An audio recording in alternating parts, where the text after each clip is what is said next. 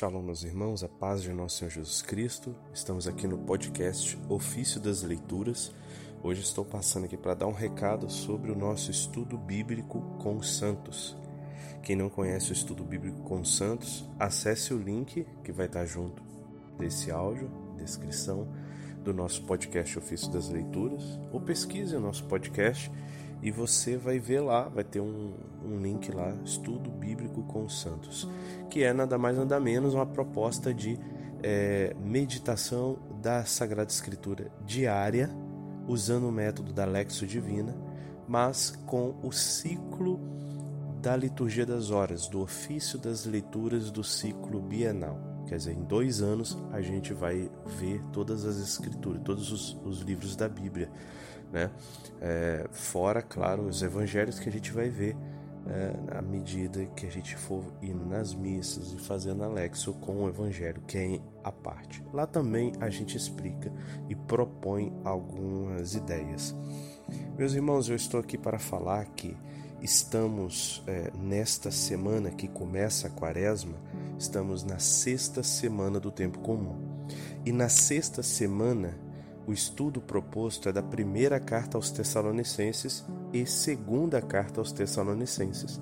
Só que a sexta semana comum, ela não é completa na liturgia, porque na quarta-feira de cinzas começa a quaresma. Então, a sexta semana do tempo comum é interrompida. E aí vem toda a quaresma, vem a Páscoa e logo após a Páscoa a gente retoma o tempo comum. Só que nesse ano de 2024 nós vamos retomar na sétima semana do tempo comum. Então a sexta semana vai ficar sem é, a quarta, quinta, sexta e sábado.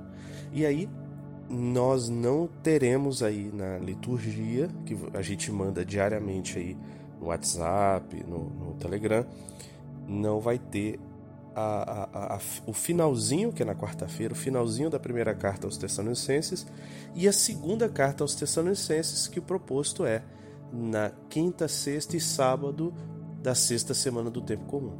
Então, estou aqui passando para te propor para que você possa fazer essa leitura, esse estudo, essa meditação hoje, amanhã, ou depois, ou durante a quaresma, para que você possa complementar os seus estudos de todos os versículos da Bíblia, tá bom, meus irmãos? Então, passando aqui para dar esse recado, ok? E que a gente possa ter uma ótima quaresma.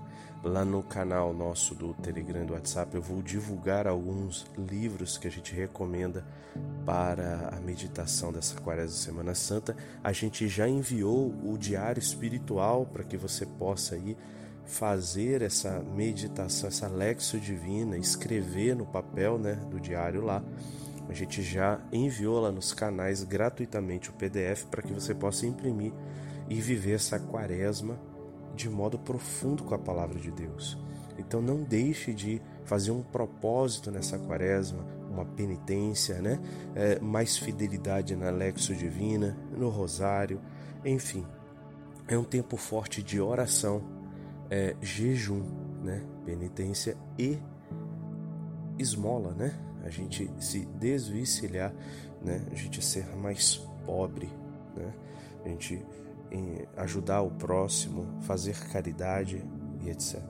Então, viva esse tempo forte de penitência, porque há graças que Deus derrama na quaresma que não derrama em outros tempos. Então, não perca este tempo de graça, meus irmãos. Não perca este tempo de graça, ok? E convido a todos a fazerem parte desse estudo bíblico com os santos. Né? É, vou dar um exemplo para vocês aqui.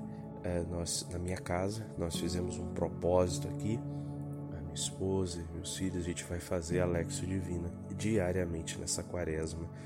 É, eu já faço, né, minha esposa, mas é, os filhos fazem de uma forma mais. né, uma forma mais simplificada. Mas aí não, eu imprimi o diário para cada um e nesses dias agora do carnaval a gente está fazendo juntos para que eles possam se familiarizar pelo método e depois eles possam fazer sozinhos aí durante toda a quaresma. E sábado domingo a gente tenta fazer junto novamente.